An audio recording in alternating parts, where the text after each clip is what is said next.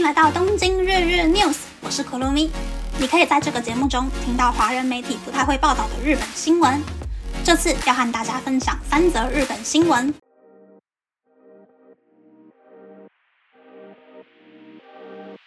第一则新闻是物流界的二零二四问题即将到来，送货司机不足将造成三成的货物无法配送。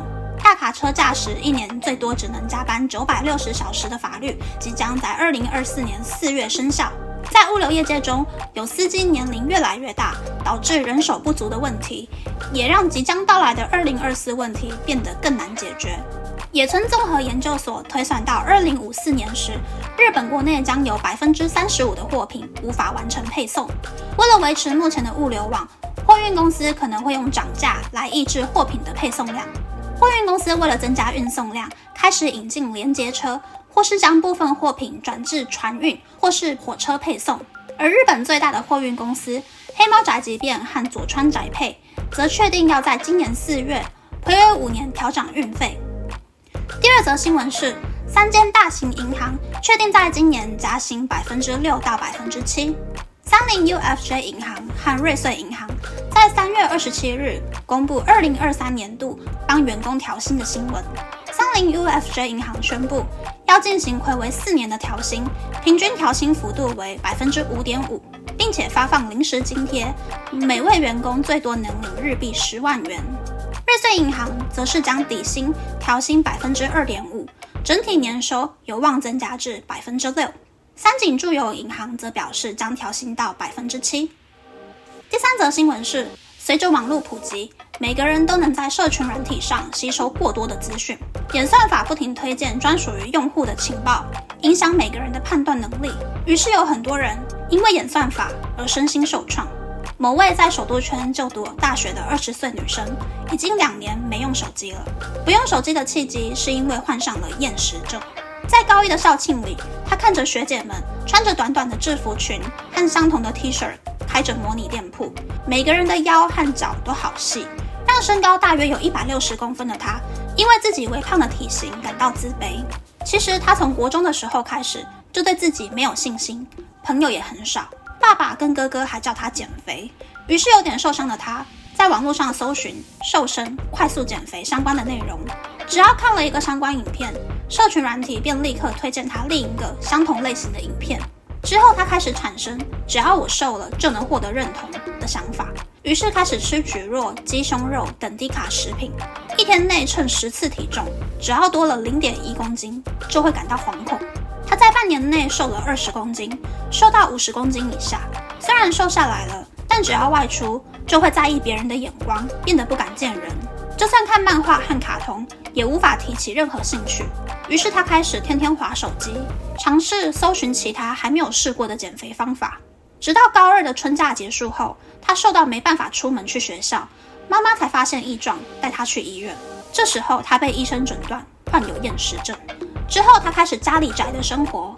在推特上认识许多也患有厌食症的同伴，即使抛出比较负面的贴文，也有很多能理解他的人会不停的帮他按赞。但他也看到了很多比他严重、已经瘦到只剩骨头的人的照片，让他觉得自己不能再这样下去了。于是他回到学校，可是他已经跟不上学校的课业，就在高二暑假后转学到了其他学校。在下课时间里，他会拿着手机到厕所或是空教室继续划手机。追踪更多厌食症患者的账号，发现有人会用催吐的方式避免体重增加。于是他开始算准只有一个人在家的时段，狂吃甜面包和洋芋片后，跑到厕所催吐。他陷入了暴食和厌食的循环。等到秋天的时候，他的体重已经掉到了三十八公斤。看着社群软体上其他人骨瘦如柴的样子，让他联想到现在的自己而感到烦躁。于是他在高三的大学联考前关掉了账号，直到现在他还在看精神科。现在的他说，只要一直看着社群软体，就会以为瘦下来就好了。但这种生活不适合我。日本厚生劳动省表示，二零一九年底，日本的摄食障碍患者一共是二十四万五千人，大多是十几、二十多岁的年轻女性。东京大学精神医神学系的立井青灯教授在二零一九年发表的调查中显示，参与调查的两千名十多岁女性中，有百分之二十三的人表示想要减肥。将这个答案与使用网络相关的答案一起分析过后，可以发现，常用社群软体的孩子会比不常用社群软体的孩子更想要减肥。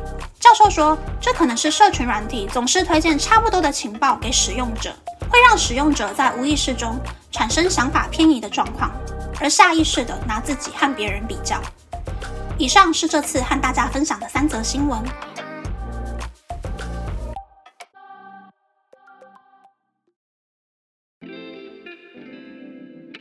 第一则新闻是货运司机不够的新闻。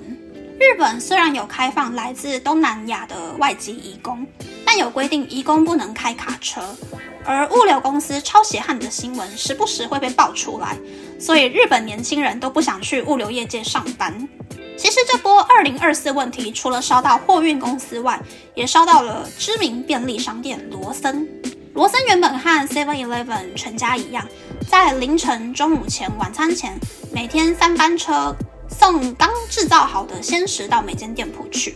但罗森上礼拜已经发表要将三班车缩减成两班车，并同时调整鲜食工厂的制作流程，就是为了应对二零二四问题。接下来应该可以常常看到关于物流业界的新闻吧。第二则新闻是三大银行都表示要加薪，四月入社的新鲜人呢，估计月薪可以达到日币二十五万左右。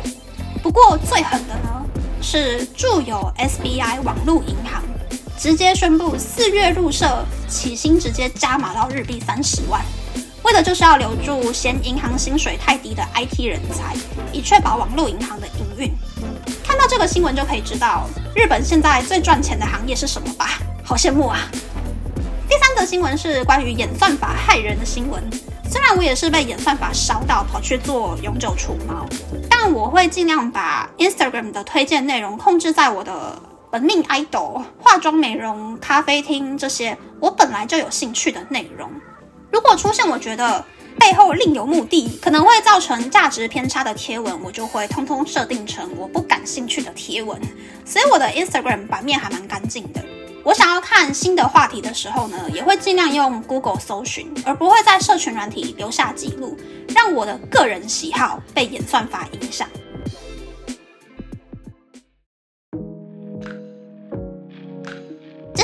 和大家分享关于美容上的小烦恼。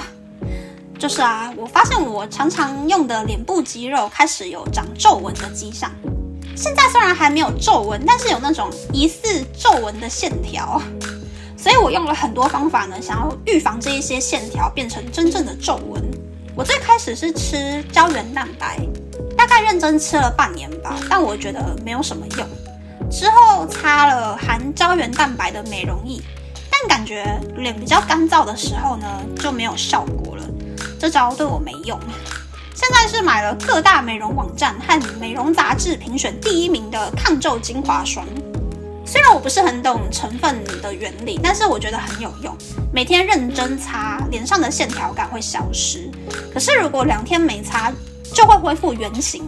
所以我好像不能够没有这条抗皱精华霜。可是这样一条精华霜大概可以用两个月，它的售价是。日币一万四千八百五十元哟，贵到有点让我怀疑人生。而且我现在就开始在想说，到了四十岁，我还有哪一些保养品可以用？该不会就剩海洋拉娜了吧？那我五十岁的时候可以用什么？我已经想不到有比海洋拉娜还要更有力的保养品啊！大概就是这样。那那么这次的分享就到这边，不知道大家喜不喜欢这样的节目呢？欢迎大家留言和我分享你的想法。喜欢这个节目的朋友，可以在 Apple、Spotify、Google、Sound、KKBox、My Music 等 Podcast 平台和 YouTube 订阅《东京日日 News》，或是在 Sound 小额赞助这个节目，然后追踪《东京日日 News》的 Instagram 看今天的延伸内容哦。拜拜。